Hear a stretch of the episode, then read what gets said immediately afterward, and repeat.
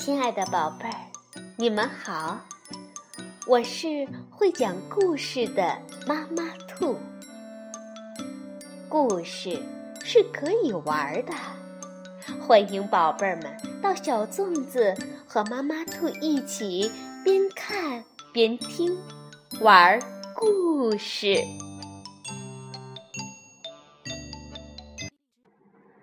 晚上好，宝贝儿，我是。会讲故事的妈妈兔，今天妈妈兔要给宝贝们讲的，是由美国的汤米·迪普拉文图，柯建华翻译，启发文化出版的《先左脚，再右脚》。芭比的名字是根据他最要好的朋友的名字取的，那个朋友就是他的爷爷巴伯。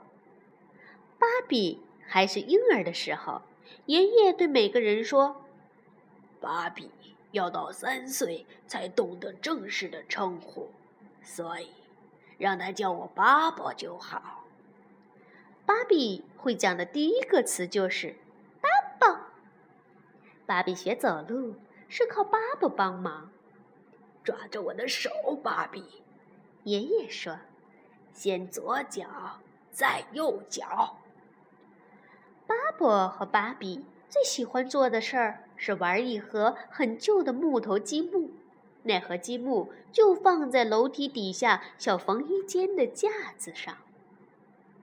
积木有两面画上了英文字母，两面画上了数字，最后两面画的是动物或其他的图案。巴伯和芭比把积木一块一块很慢很慢地堆起来。堆成一座高塔，总共有三十块。有时候只堆了一半的积木，塔就倒了；有时候高塔几乎快完成了。爸爸会说：“最后一块啦。”芭比会说：“是大象积木。”他们很小心地把大象积木放到最顶端，接着巴伯会打个喷嚏。啊去！高塔就倒下来了。芭比哈哈大笑。芭比说：“大象每次都害你打喷嚏。”爷爷说：“那我们只好下次再试试看了。”然后巴伯让芭比坐在大腿上，讲故事给他听。爸爸，讲你教我走路的故事给我听。芭比说：“爷爷告诉芭比，他怎么抓着芭比的手说：‘先左脚，再右脚。’过了没多久，芭比五岁生日那天，巴伯和他度过了很特别的一天。他们去游乐园玩，他们坐云霄飞车，吃热狗和冰激凌。”他们用快速照相机拍了几张合照，还唱了一首歌，录成一盒录音带。天黑以后，他们一起看烟火。在回家的路上，巴伯讲故事给芭比听，芭比就说：“讲你教我走路的故事给我听。”巴伯就又开始讲了。芭比的生日过后没多久。爷爷就生病了，病得很严重。有一天，芭比回到家，看不到爷爷。爸爸告诉芭比：“爸爸住院了，他的病就是大家常说的中风。”芭比说：“我想去看他。”不行，宝贝儿，妈妈说：“爷爷现在病得很严重，不能见任何人。”他的手和脚都不能动，他也不能说话。医生不确定他还认不认得人，我们只能耐心的等，希望他会好起来。芭比不知道该怎么办，他不想吃东西，晚上也睡不着。巴布一定得好起来才行。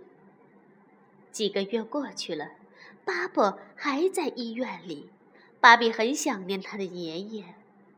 有一天，芭比放学回家，爸爸告诉他，爸爸要回来了。听我说，芭比，爸爸说，爷爷还在生病，他不能讲话，也不能动。他见到你妈妈和我，也都不认得我们。医生认为他的情况不会好转了，所以如果他不记得你，你也不要害怕。可是芭比觉得很害怕，爷爷不记得他了。巴伯只是一直躺在床上。爸爸有时会把爷爷抱到椅子上坐着，可是他不讲话，而且动也不动。有一天，巴伯好像要跟芭比讲话，却发出了很难听的声音。芭比冲出房间，他大叫：“爸爸，听起来好像怪兽！”妈妈说：“哦，宝贝儿。”爷爷没办法控制自己，芭比。芭比回到爸爸坐着的房间，他好像看见巴伯的脸上有一滴眼泪。我不是故意要跑走的，爸爸，我只是，我只是很害怕，对不起。芭比说：“你认得我吗？”芭比觉得他看到巴布的眼睛眨了一下。妈妈，芭比高声喊道：“爸爸认得我。”哎，芭比，妈妈说：“你这样只会让自己更难过。爷爷现在根本不认得任何人。”但是芭比很确定，他跑去楼梯底下的小缝衣间，把积木从架子上拿下来，再跑回爸爸坐着的地方。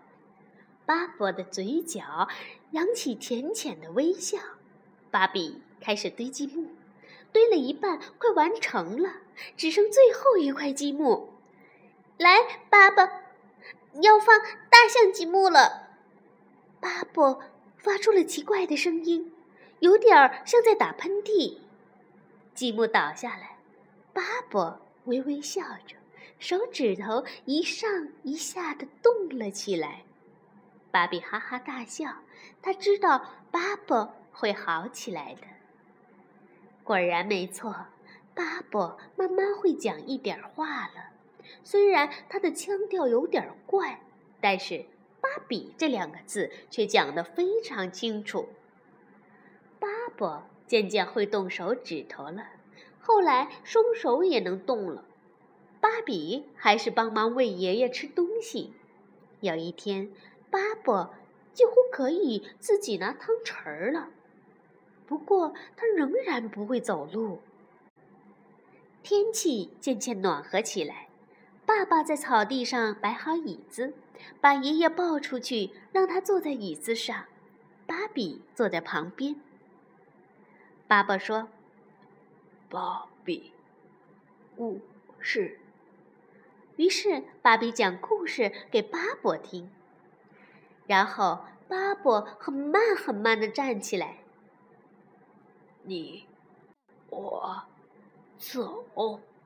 巴伯说：“芭比完全明白巴伯的意思。”芭比站在巴伯前面，让巴伯扶着他的肩膀。好了，巴布，先左脚。